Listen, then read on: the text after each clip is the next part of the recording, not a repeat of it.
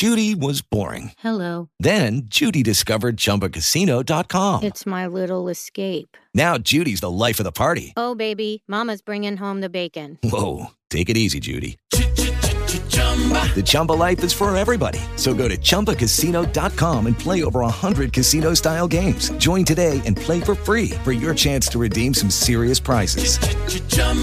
ChumbaCasino.com. No purchase necessary. Void where prohibited by law. 18 plus terms and conditions apply. See website for details. Bienvenidos. Estamos en Planeta Caracol. Compromiso de vida. ¿Qué tal? Muy buenos días. Estamos en Caracol Radio, estamos en Planeta Caracol con muy buenas noticias, con temas que nos ponen en contacto con la naturaleza, con las especies, con el medio ambiente y en este caso particular con una especie emblemática de nuestro país, endémica, por supuesto de la región Colombia, Ecuador, Bolivia, Perú.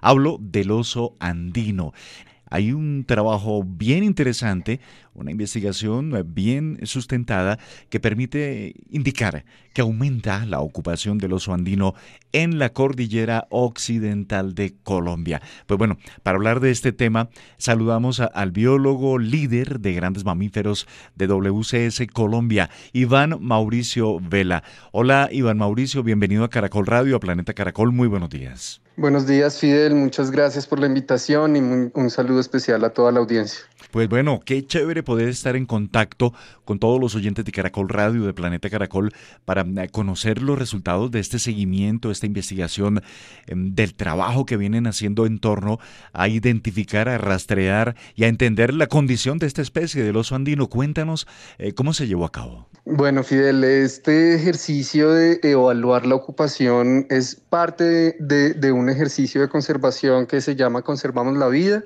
Conservamos la Vida es una alianza público-privada que desde el 2016 ha venido trabajando en, en, conservar poblaciones viables de oso andino. ¿Qué significa esto? Tener al menos 50 individuos en el paisaje que estén activamente reproduciéndose. Entonces, pues, eh, entre WCS y Conservamos la Vida y sus diferentes, sus diferentes aliados que son Parques Nacionales Naturales de Colombia, Fundación Grupo Argos, la Corporación Autónoma Regional del Valle del Cauca y la Fundación Smurfit Capa, pues hemos eh, venido trabajando fuertemente en la cordillera occidental para mirar primero cómo estaba en su momento la población de oso andino. Como te dije, esto comenzó en el 2016. En el 2016 hicimos un primer diagnóstico de qué estaba pasando con las poblaciones de oso andino. Entonces, pues utilizamos un, un método científico que se llama los modelos de ocupación, ya que contar, hacer, hacer densidad de osos, o sea, contar animales es tan complejo.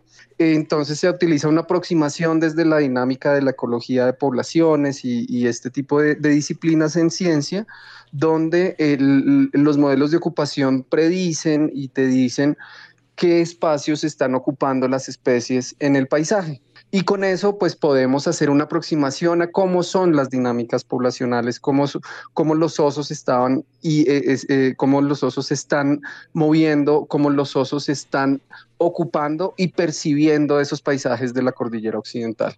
Claro, los osos son tímidos, hay que decirlo, para quitarles ese estigma de, que es una amenaza. No, son tímidos. Por supuesto, uno debe guardar las distancias, las diferentes medidas de precaución. Y esta especie y este mm, modelo que implementaron allí, este modelo de ocupación que me parece interesantísimo, lo llevaron a cabo en regiones como Chocó, Risaralda, Valle del Cauca. Mm, también Cauca. E, ese es el sector, Iván. Sí, señor. O sea, nosotros identificamos unas unos núcleos eh, de conservación, unas áreas núcleo de conservación en Colombia, eh, en, eh, que son cinco, cinco grandes áreas en todo Colombia. Una de ellas está en la cordillera occidental, en el área núcleo de conservación que nosotros nombramos Tatamá Farallones Munchique. Esta área de conservación va desde el norte de la cordillera occidental en el Parque Nacional Natural Tatamá y abarca, eh, abarca departamentos dentro, eh, pues áreas dentro del Chocó, una parte del Risaralda y el Valle del Cauca. Eh, hasta, el, hasta el Parque Nacional Natural Monchique, que, trabajamos también allí, y en el Cauca eh, trabajamos en el municipio del Tambo y en algunas otras zonas eh, para, en zona de amortiguación del Parque Nacional Natural Monchique. Son estos, nos hemos recorrido casi toda la cordillera, no solo áreas protegidas de parques nacionales naturales, sino áreas protegidas de nivel regional, de, de nivel local, y obviamente también hemos trabajado con eh, áreas de, de, protección de la sociedad civil en reservas. Toda esta información pues eh, permite ya establecer una realidad y permitir también diseñar estrategias para evitar conflictos entre oso y humanos o una buena interacción entre los ositos y nosotros. Exactamente, o sea, no solo es esta parte de la ocupación que es muy importante y es uno de los resultados más importantes que tenemos como alianza dentro de Conservamos la Vida, donde desde el 2016 eh, que hicimos nuestro diagnóstico, como te estaba comentando, y en el 2021 volvimos a hacer este ejercicio de ocupación, lo replicamos para saber cómo estaba la población o cómo las poblaciones habían cambiado en el tiempo. Y pues, eh, como, como tú bien lo decías al inicio, sabemos que la ocupación de la especie está subiendo. ¿Qué significa esto? Está ocupando más espacios en el paisaje pero no solo es desde la parte de lo biológico y, evaluar el oso, sino también evaluar esas interrelaciones que tienen con las comunidades rurales, con comunidades indígenas, con comunidades afrodescendientes.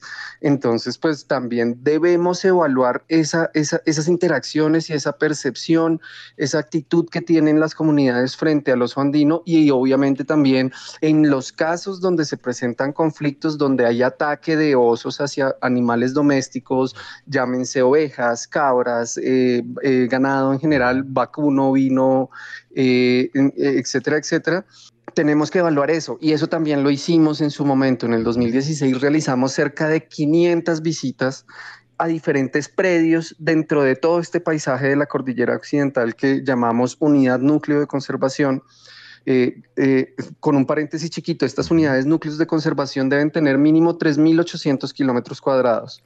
Eso es un área cerca al Parque Nacional Natural Chiribiquete, que es una de las áreas, eh, es, la, es el área protegida más grande de nuestro país, en, en la Amazonía. Pues eh, y eh, en, los Andes no podríamos hacer un área protegida de ese tamaño, porque pues eh, primero no está el espacio y segundo pues las dinámicas, la, densidad poblacional que existe en los Andes es diferente de la que existe en la Amazonía, que existe en, el Caribe y en la Orinoquía, porque pues el 70% de, la, de la población colombiana vive sobre la cordillera de los Andes, entonces es, es, es complejo eh, y no es viable trabajar con un área protegida tan grande en una geografía como lo es eh, cualquier cordillera en general. Entonces, pues como no tenemos un área protegida eh, de ese tamaño, pues estamos trabajando con las áreas protegidas ya existentes, con los parques nacionales, con las reservas y con las comunidades alrededor de estas áreas protegidas y pues en el paisaje como tal. Entonces hicimos estas visitas a predios, a, zonas privadas, a fincas, eh, donde que, eh, estamos evaluando cuáles eran las, las actividades productivas que realizaban los campesinos, las comunidades eh, y además de eso, cómo percibían el oso y si habían tenido problemas con los osos. ¿Y qué dijeron? Que nos dimos cuenta que sí, sí habían algunas regiones, que sí habían interacciones negativas, donde sí, teníamos, sí teníamos reportes de ataque de oso andino a, animales domésticos. Y entonces, ¿qué comenzamos a hacer? Comenzamos a trabajar fuertemente de manera completamente voluntaria. Cabe resaltar esto, Conservamos la Vida trabaja a través de acuerdos voluntarios de conservación, donde se concertan unas acciones particulares siempre y cuando el tenedor de tierra, dueño de la finca o como, o como lo quieras, eh, pues la figura que, haya en, el paisaje, decide cuáles son sus necesidades. Nosotros no imponemos, eh, eh, sabemos y, pues tenemos en claro que cuando tú impones una acción de conservación, eso no tiene mucho, mucha cabida dentro de, la mentalidad de, un, campesino, de, una comunidad rural. Entonces todo lo hacemos de manera concertada se llega sin duda, Iván Mauricio, a un diálogo, ¿no?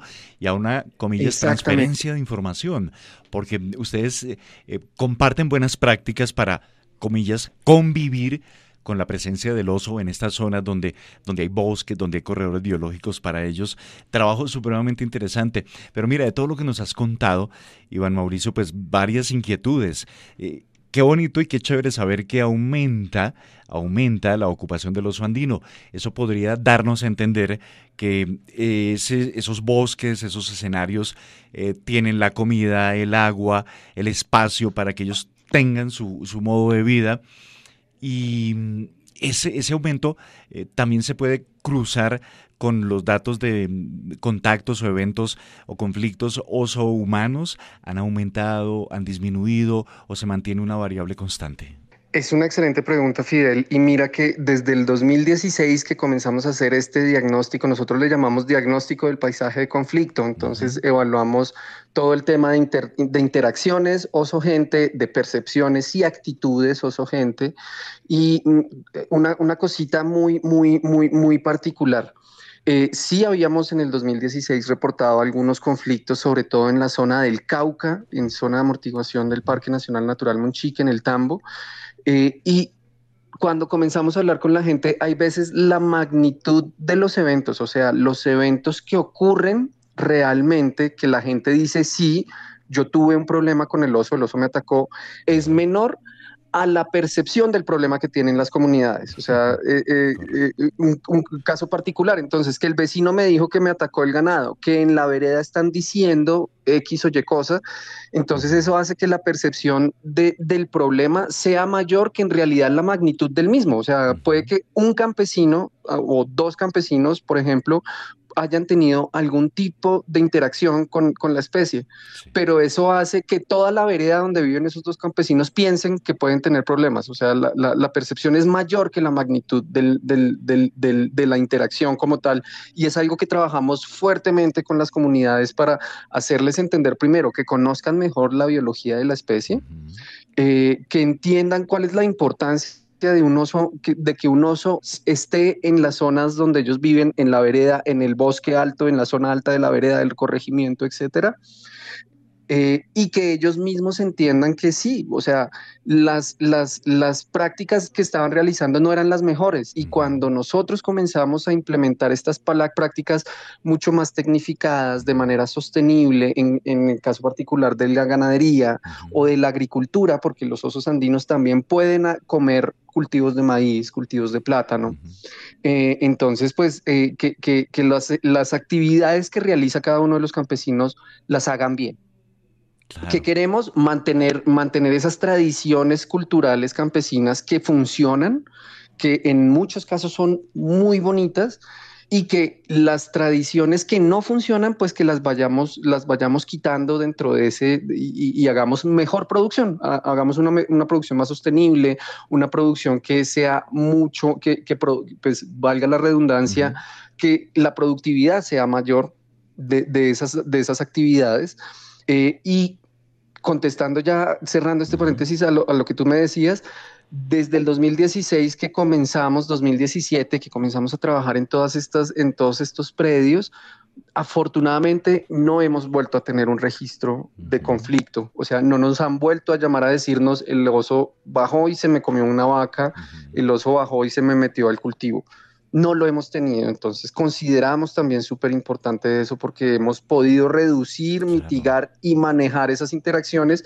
Y lo que te decía, el intercambio de conocimiento es en ambos lados. Nosotros aprendemos del campesino, nosotros aprendemos eh, ese conocimiento tradicional que primero que todo consideramos prioritario y súper importante y además también le enseñamos al campesino otras cosas, o sea, es un intercambio de conocimiento que consideramos importantísimo y que también es parte del éxito de esta iniciativa, porque no, no estamos imponiendo, no estamos diciendo haga esto porque yo quiero, sino estamos entablando un diálogo con los campesinos y con los productores, entendiendo sus, sus dinámicas ayudando a mejorarlas y además también aprendiendo de lo que ellos nos dicen. O sea, que hay prácticas que tú dices, es increíble cómo lo hacen, o sea, ese conocimiento tradicional es, es impresionante y, y, el conocimiento y el éxito de una estrategia de conservación debe ser eso, debe ser que el intercambio de conocimiento va en ambos lados. En doble vía, sí, eso es muy importante tenerlo en consideración.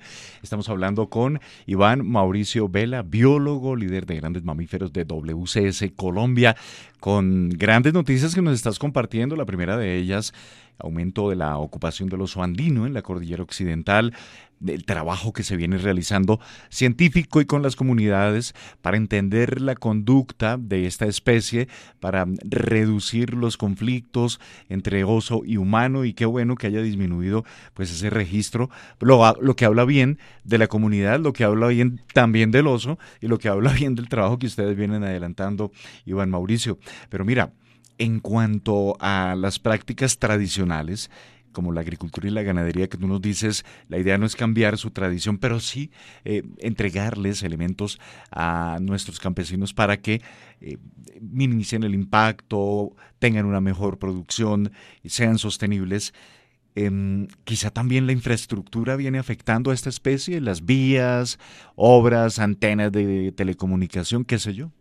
Eh, eso es uno de los resultados bien, bien interesantes que, que, hemos tenido con ese cambio de ocupación. En el 2016 sabíamos que la pérdida de los bosques y las prácticas ganaderas sobre todo, o sea, esa frontera ganadera que, que, que muchas veces va aumentando sin control, era la mayor amenaza que había para, la, para, para, que el oso pudiera ocupar un espacio en, el, en ese paisaje, en esa unidad núcleo de conservación. En el 2021, con el, con el, con el incremento del, de, de la ocupación, lo que sabemos es que la, la, los bosques o las, las, las, coberturas naturales siguen siendo uno de esos factores limitantes para que el oso esté o no esté. Si no tiene bosque, no tiene recursos, si no tiene bosque, no tiene cómo... Y eh, eh, esto es lo que llamamos en, de manera general el fitness de un animal.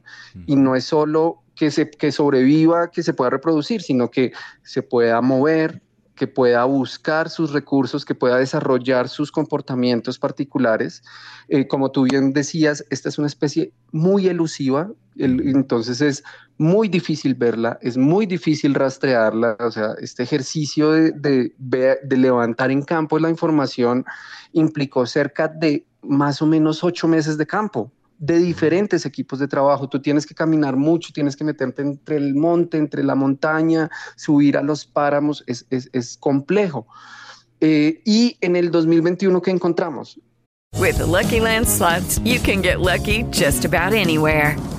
This is your captain speaking. Uh, we've got clear runway and the weather's fine, but we're just going to circle up here a while and uh, get lucky.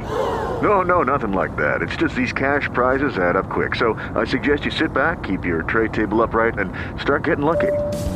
Play for free at LuckyLandSlots.com. Are you feeling lucky? No purchase necessary. Void where prohibited by law. 18 plus terms and conditions apply. See website for details. Hello, it is Ryan, and we could all use an extra bright spot in our day, couldn't we? Just to make up for things like sitting in traffic, doing the dishes, counting your steps, you know, all the mundane stuff. That is why I'm such a big fan of Chumba Casino. Chumba Casino has all your favorite social casino style games that you can play for free anytime, anywhere with daily bonuses. That should brighten your day a little. Actually, a lot. So sign up now at chumbacasino.com. That's chumbacasino.com. No purchase necessary. BGW. Void were prohibited by law. See terms and conditions 18 plus. Esa, esa, esa, esa, esa proporción o esa disponibilidad de, de, de, hábitat natural también sigue siendo uno de los factores limitantes, pero encontramos que ya no es la ganadería una de las, de las, pues sigue siendo un limitante, es claro, pero ya no es tanto la ganadería, sino la cercanía de, los, de las carreteras. Claro. ¿Qué significa esto? Cualquier tipo de carreteras, no estamos hablando de la de cinco carriles ni la de, ni la de seis, sino cualquiera, o sea, puede ser el camino veredal, el camino nacional, Destapado. como le llaman en, algún, en muchos casos, la carreterita destapada, la trocha de la vereda, etcétera, etcétera. son las que están afectando eh, que, que, el oso ocupe o no los espacios. Y esto, estos resultados es, eh, eh, están acordes con otros estudios que se han hecho en, en Sudamérica y han encontrado lo mismo. Uh -huh las carreteras lo que hacen es cambiar esas, esas, esas... em, Como corredores, ¿no? Biológicos. condiciones particulares, las condiciones particulares de la especie, los hábitos, sus comportamientos y lo que tú me estás diciendo, las carreteras eventualmente generan un efecto, o sea, cuando entre más grandes son, obviamente, eh, eh, que se llama efecto de espina de pescado. Y lo que tú ves es que pasa una carretera, se comienza a hacer un, un- como una, como una, como, como una espina de pescado, la- la- comienza a crecer la población al lado y lado de, la, de las carreteras y esto puede llegar a afectar. Entonces, eh, las carreteras pueden afectar los, hábitos de la especie, los sus comportamientos naturales y al ser tan, tan elusiva mm, aún más, y también eventualmente, como se ha presentado en Colombia, muchas veces en Perú, en Bolivia, pues se puede presentar el atropellamiento de individuos. Aquí en Colombia lo hemos visto en Cundinamarca, lo hemos visto en, en Nariño, lo hemos visto en el Cauca, donde pues se han presentado este tipo de inconvenientes donde pues individuos son atropellados por cruzar avenidas. Entonces, pues eh, es algo que tenemos que tener en cuenta y que cuando se generen estos procesos de, de, de construcciones o de generación de infraestructura que sabemos que es necesario, no, no, no, en ningún momento estamos diciendo no lo hagan, sino cuando lo hagan hay que tener unas condiciones particulares, hay que generar pasos, de fauna que, la, que, que, la, que, la, que, las, las especies lo utilicen de manera correcta para que evitemos esto. Y no solo son los osos, o sea, sabemos que la- las carreteras funcionan como eh, en, en- en- en- ecología le llamamos trampas ecológicas. Atraen especies, atraen individuos y lo que hacen es que pues, se, van a, se van a morir. Eh, lo- estamos hablando desde los insectos, desde reptiles, serpientes, tortugas, iguanas, eh, ranas, o sea, todo, to- Aquí no solo, o sea, obviamente, esa es la importancia de trabajar con una especie sombrilla también, que es considerada, el oso andino es una especie sombrilla. Al trabajar con él, tú no solo estás trabajando con esta especie, sino con los ecosistemas donde habita, con las especies con, con las que habita. Entonces, pues, estás haciendo como, eh, estás, estás pegándole al chorizo, por decirle de Sí. alguna manera. Entonces, estás trabajando con una especie, pero estás impactando un montón de otras entidades biológicas con que la especie, con la que la especie interactúa, ecosistemas y otras especies de fauna y de flora. Claro. Es el oso andino, el protagonista hoy con Iván Mauricio Vela, biólogo de la buena noticia, aumenta su población allí en el occidente de Colombia, aquí en Planeta Caracol. Estás en Planeta Caracol. Seguimos adelante en Caracol Radio, en Planeta Caracol. Y bueno, Mauricio, no quiero desaprovechar la oportunidad de socializar esos eh, conceptos, esos criterios, porque tú mencionas el oso andino, el oso de anteojos, es una especie sombrilla. Y, y para muchos, pues, ok, sí, especie sombrilla. Es como una especie que está arriba y de allí hay otras más en su entorno y, esto interactúa con ese bosque altoandino o páramo, eh, lo que significa que estaría en buena condición de salud ese ecosistema, ese bosquecito, que muchos llaman, bueno, matorral o rastrojo, qué sé yo. Eh, hablar de especie sombrilla y con, socializarlo también con las comunidades, es decirles, hey, mira que al lado de tu finca, al lado de tu espacio, en estas zonas em, agrícolas o de ganadería o de cultivos, tienes un bosque en muy buenas condiciones de salud, lo que es muy bueno para ti también. Exactamente, es que ahí es, es, es muy importante tener eso en cuenta, Fidel, lo que tú dices, trabajar con especies sombrilla y sobre todo hacerle entender a, la- a las comunidades rurales y a las comunidades humanas en general que el tener un bosque o un área en, en- en buen estado de conservación se traduce en tu bienestar. O sea, nosotros como especie humana, como humanos, sobrevivimos ¿por qué? Porque los ecosistemas nos dan unos servicios. Entonces es decirle a una persona, no tumbes ese bosque en, el mo- en- en la montaña. ¿Por qué? Porque ese bosque está manteniendo la tierra compacta y evita que la montaña se te venga encima. Eso es un servicio ecosistémico. Así son. Ese bosque tiene un, un nacimiento de agua y esa agua tú la estás utilizando para tomar, para cocinar, para hacer tus diferentes actividades. Se traduce en servicios ecosistémicos. O ese bosque lo que hace es producir y purificar aire y es el aire que tú respiras. Eh, Es algo, sobre todo en las zonas rurales, que los campesinos no tienen tan claro que nosotros, por ejemplo, en las ciudades que vivimos con el smog de los carros y demás, y que cuando vamos, a, cuando vamos al campo decimos, no, ¿qué es esta locura? ¿Qué es esta maravilla? Y, y, es algo que no lo tenemos en cuenta. ¿Y por qué pasa eso? Porque tenemos áreas naturales en buen estado de conservación que nos prestan unos servicios ecosistémicos y que con esos servicios ecosistémicos sobrevivimos como especie. Nos permiten que los suelos sean fértiles para poder cultivar, para poder sembrar, para poder hacer lo que hacemos nosotros. Entonces nos, están, nos, generan unos beneficios con los cuales nosotros vivimos y que nos permiten estar más tranquilos, nos permiten descansar y, como decimos todos los, citadinos, desconectarnos, ir a, estar, a, ver un, ave, ir a ver una planta, caminar, etcétera, etcétera. Entonces es muy importante eso y de eso se, y por eso es importante mantener los ecosistemas en buen estado de conservación. Por eso es, es importante mantener especies sombrilla que te permiten evaluar cuál es el estado de esos ecosistemas. Claro, y allí Entonces es algo que trabajamos fuertemente con ellos. Sí, y, y también esos bosques en buena condición de salud con especies sombrilla, pues permite tener aves, polinizadores, eh, reptiles que controlan especies que pueden dañar tu familia, tus cultivos. Y eso, Iván, nos permite indicar que no nos olvidemos que estamos relacionados con la naturaleza. Sí, o sea, es que no, no, no podemos, debemos quitarnos esa, esa idea de que nosotros estamos por fuera de los ecosistemas como especie humana, nosotros hacemos parte de ellos. Y pues desafortunadamente en nuestra época estamos viviendo un proceso que, que, que, ha sido caracterizado como una sexta extinción masiva, que ha sido causada por qué? Por los humanos. Antes eran los meteoritos que caían y destruyeron los dinosaurios, destruyeron muchas cosas. Ahora sabemos que este proceso de extinción que está ocurriendo actualmente en, nuestra, en, nuestra, en nuestro tiempo lo estamos causando nosotros, los humanos. Entonces debemos buscar maneras de reversar eso de, poder salvar esa biodiversidad que es tan importante y es algo que siempre ah, le digo a todo el mundo. O sea, uno de los tesoros más grandes de nuestro país es la biodiversidad y tenemos que cuidarla. Y al cuidar esa biodiversidad vamos a mantener todo eso que tú estás diciendo, vamos a mantener unas dinámicas ecosistémicas de dispersión de semillas, de polinización, de control de, de poblaciones que hacen las diferentes especies. Entonces es, es, algo primordial que debemos tener en cuenta. Claro. Y allí, como siempre, principales actores, eh, quienes habitan el campo, trabajan el campo. Nosotros también podemos ser actores de forma activa para este eh, proceso de conservación. Muy bien, Iván Mauricio, retomando y muchas gracias por estas dos últimas explicaciones porque creo son valiosas para todos, digo yo, jóvenes de 5 años a 95 años porque todos tenemos algún tipo de responsabilidad.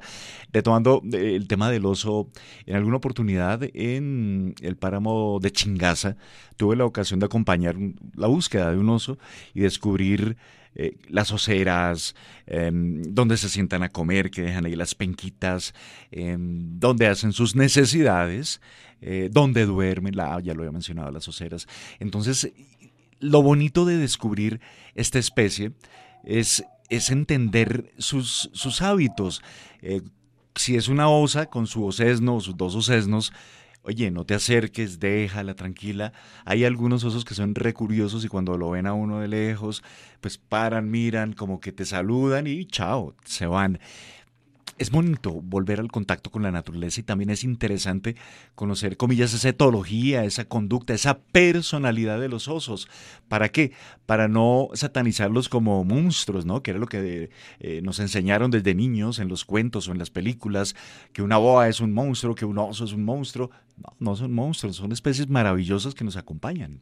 De acuerdo, Fidel, y, es un ejercicio muy bonito que también hay que tener muy en cuenta. O sea, eh, tú ves a un oso andino y pues lo ves como una especie bonita, eso es como un peluche y cuando, cuando tienes oportunidad de ver un no lo primero que quieres hacer es alzarlo y darle besos y, abrazarlo, pero, pero eh, no lo debes hacer. Hay que tener en cuenta una cosa, un oso sigue siendo un oso, es un animal de mínimo 70 kilos que tiene unas garras que son de más o menos de 10 a 15 centímetros. Y afortunadamente, y esto nunca, por lo menos en mi conocimiento en Colombia, nunca ha habido un ataque de oso a personas. eh, que yo conozca, que, que, yo tenga registros o que me hayan dicho eso, me, ese, ese bicho me, se me comió, me, se comió a alguien, no. O le dio una cachetada Pero, a alguien, no. Exactamente, o le dio un cariñito, como dicen por ahí a alguien, no, no, no ha ocurrido pero siguen siendo animales silvestres, siguen siendo carnívoros. Los osos son los, unos de los mamíferos más grandes de nuestro país. O sea, eh, yo que tuve la oportunidad, hicimos el ejercicio, como tú, como tú decías, en el Parque Nacional Natural Chingaza de capturar un animal para ponerle un collar y tuvimos que hacer un ejercicio con médicos veterinarios, con el personal del parque para poder inmovilizar los animales, porque un animal de esos, tú le ves una garra y, ahí sí se ve el poder de un animal de estos. Entonces debes, siempre que veas un animal de estos, debes tener mínimo de 50 a 100 metros de distancia. Un animal de estos, tú no sabes eh, potencialmente qué me ha ocurrido a mí, que he venido trabajando con, carnívoros. Tú ves un, oso y el oso se va corriendo. Claro. O sea, y, mantiene la mayor distancia que puede de ti. Pero tú no sabes cómo va a reaccionar un animal. Y lo que tú decías, si es una, una mamá con cría, se vuelven mucho más agresivas. Entonces tú lo primero que debes hacer es mantener tu distancia porque son animales silvestres que pueden hacer daño. que no lo han hecho y esperamos que, esperamos que, nunca lo hagan. No buscar una selfie, Pero puede ocurrir. porque mucha gente, es más, y eso es un llamado de atención para nosotros, en esos recorridos eh, de, avistamiento, de ecoturismo, se ve el oso y entonces no, me, me, acerco y el teléfono, no, al oso realmente no le va a interesar la selfie listo, tómale la foto, mantén la distancia y descubre esa grandeza de, la especie. Óyeme, Iván, eh, el oso andino endémico de la región, en Norteamérica pues tienen este oso pardo grandísimo, em, que sí tiene registros de ataque a la gente. Eh, eh, en Oriente el oso panda, bueno, el oso polar, ellos son diferentes, ¿cierto? Y sus conductas también. Exactamente, o sea, tenemos en, total ocho especies de, osos a nivel mundial, en donde pues en, Norteamérica tenemos los osos, los osos cafés y los osos negros americanos. Eh, en parte de Europa, pues eh, tenemos al, oso pardo también, al oso café, tenemos el oso, a los osos polares, tenemos en, Asia, eh, tenemos todos los osos, lo que es el oso del sol, el oso malayo, el oso negro asiático, los osos, los osos besudos. Entonces, pues es una gran, pues es la familia de los úrcidos a nivel mundial y aquí en Sudamérica pues tenemos el oso andino. Y el oso andino, eh, pues es, cada especie tiene sus comportamientos particulares. Eh, lo que tú decías, en, Norteamérica hay muchos, ah, muchos ataques de, de, osos negros y de osos cafés, porque pues un oso café puede llegar a pesar 300, 400 kilos, son, son unos animales inmensos. Como un toro. Pero por ejemplo en India, el oso, el oso besudo, el oso perezoso, como le dicen allá, eh, es uno de los osos más agresivos y es uno de los osos que mayor cantidad de registros de ataque tiene a comunidades humanas. Son osos muy territoriales, son osos muy peligrosos. Por, eh, había hace un par de meses o casi ya años un video de una osa peleando con un tigre y son animales completamente, o sea, agresivísimos, súper agresivos. Entonces cada especie tiene sus comportamientos particulares. Tú sabes que no se, o sea, es lo mismo lo que tú decías, debemos ser buenos turistas, debemos hacer un turismo responsable. Yo no me voy a tomar una selfie con un oso polar detrás mío, porque seguramente no va a salir bien. Eh, pero hay que respetar la fauna silvestre y nosotros mismos tenemos que tener en cuenta eso. No, no, e, es, responsabilidad nuestra. Los osos no, no racionan, no, no, no tienen esa racionalidad que nosotros tenemos y ellos responden a, a, a, a los impulsos. Entonces, son animales silvestres, entonces no le puedes decir a un oso, quédate quieto, espérate y te tomo una selfie. No, así no funciona. Y muy bien, muy valioso también entender eh, esa familia, la gran familia de los osos en, el planeta. Iván Mauricio, cuando ustedes trabajan en esa labor, en esa investigación que les permitió allí en la cordillera occidental, eh, en buena hora, indicar que aumenta la ocupación, que se mantiene un trabajo súper, súper productivo con comunidades para que haya una armonía en la interacción oso y, gente. Eh, esa labor, en lo personal, eh, cuando hacen esos trabajos de campo, cuando llegan a un avistamiento o están en contacto con un oso, Y, tú como biólogo, bueno, como científico, por supuesto, pero como persona, ¿qué sientes? ¿Qué, qué puedes compartirle a los oyentes? Porque eh, no es habitual y cuando yo tuve la oportunidad de ver un oso y que me cambió la vida. O sea, sentí, sentí que me cambió la vida en todo, por la sensibilidad que esto genera.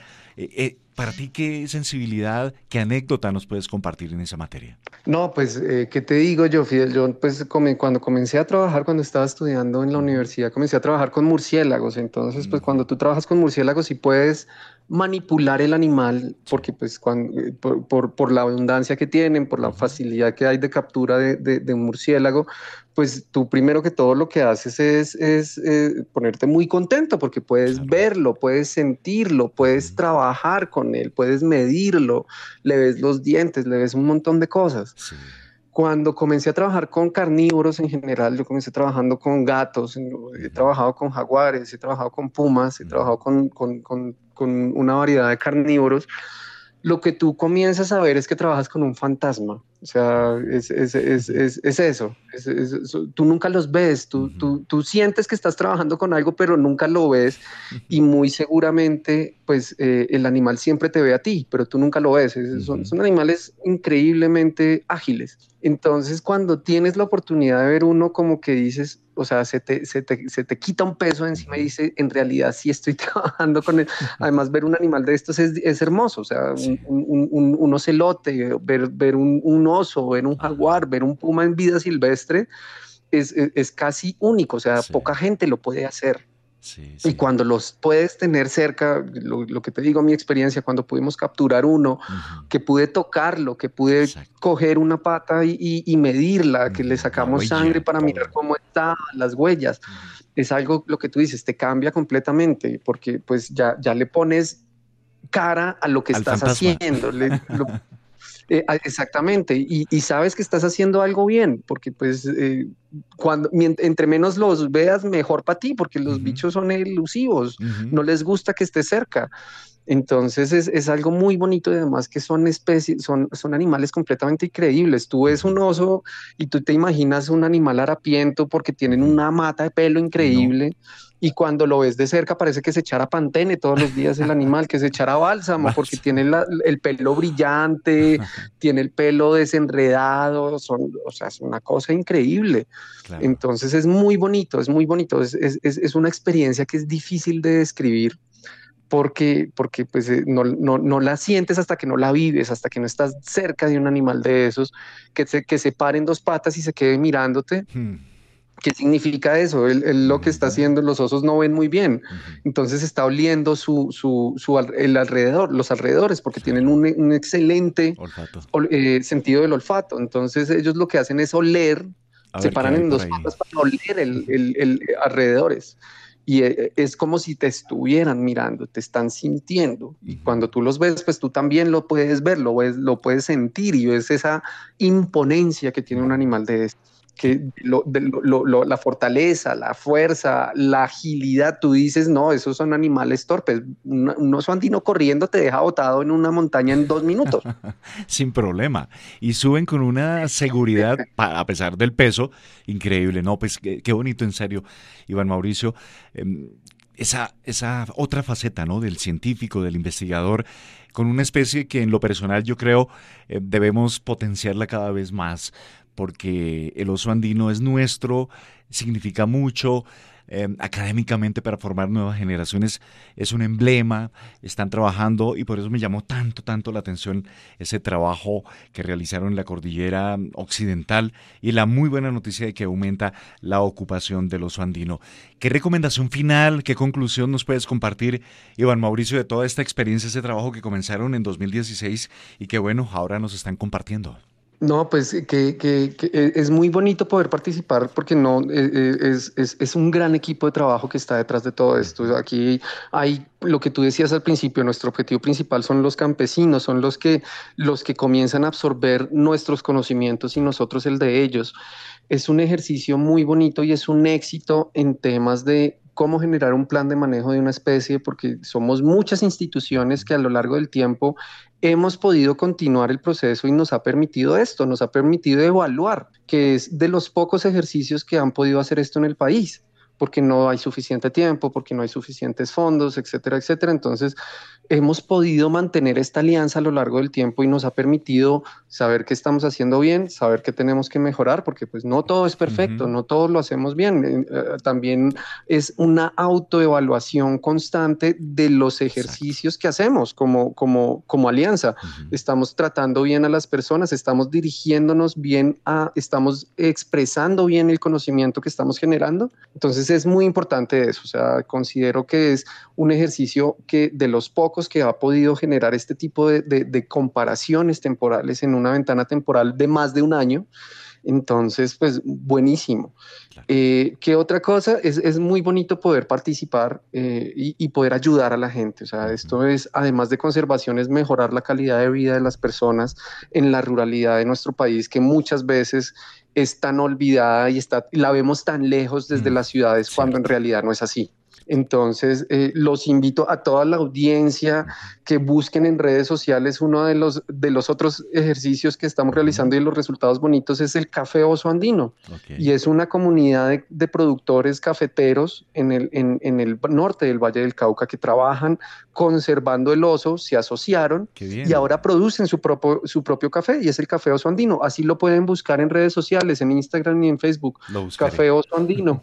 y ahí pueden hablar directamente con los campesinos. Aquí no hay intermediación de nada y los campesinos venden su café con, un con unas sobretasas particulares porque tienen un café de altísima calidad y tienen una sobretasa porque están conservando ese hábitat de oso y están manteniendo osos dentro de sus predios. Y ellos mismos se organizaron, decidieron organizarse, decidieron asociarse y están tratando de generar esos, esos, nuevos emprendimientos. Eh, nosotros desde la Alianza Conservamos la Vida lo estamos, los estamos apoyando en, en, temas, en diferentes temas, pero pues ellos son los que tienen la iniciativa.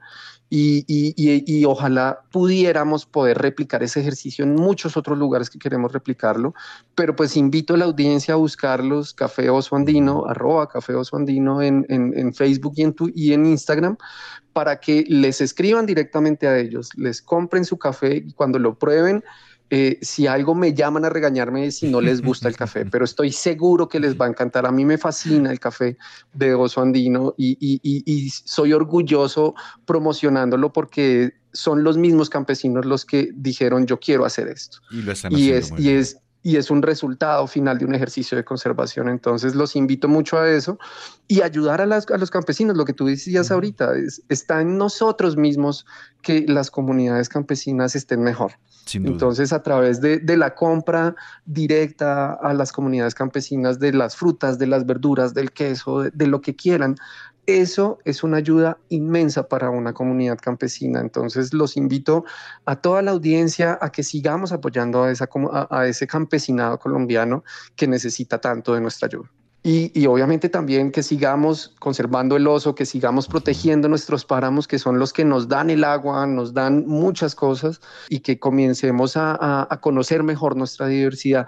No protegemos lo que no conocemos, entonces es importantísimo conocer nuestra biodiversidad nativa, los osos, las aves, las ranas, las serpientes, los insectos, las plantas, todo eso es supremamente importante y al utilizar al oso como una especie sombrilla, estamos conservando todo eso. Sin duda. Y nos sumamos, como te decía, a, ello Iván Mauricio Vela, biólogo líder de grandes mamíferos de WCS Colombia. Gran trabajo con esta especie, el oso andino. Y ojo, Iván, porque ese, ese plan de manejo de especies, en este caso la del oso andino, perfectamente lo pueden implementar en otras regiones y se aporta, se aporta para ese objetivo global de preservarlas a todas y de que las conozcamos, por supuesto, a todas las especies. Oye, Iván, gracias por estar aquí en Caracol Radio Planeta Caracol.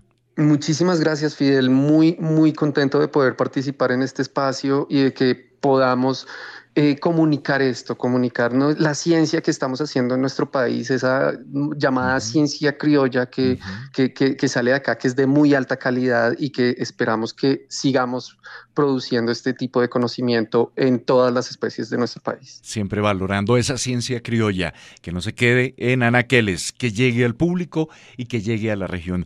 Mauricio, de verdad, gracias por estar acá, los micrófonos siempre abiertos para cuando haya novedades en torno a esa labor que tú realizas con grandes mamíferos, en este caso con el oso andino.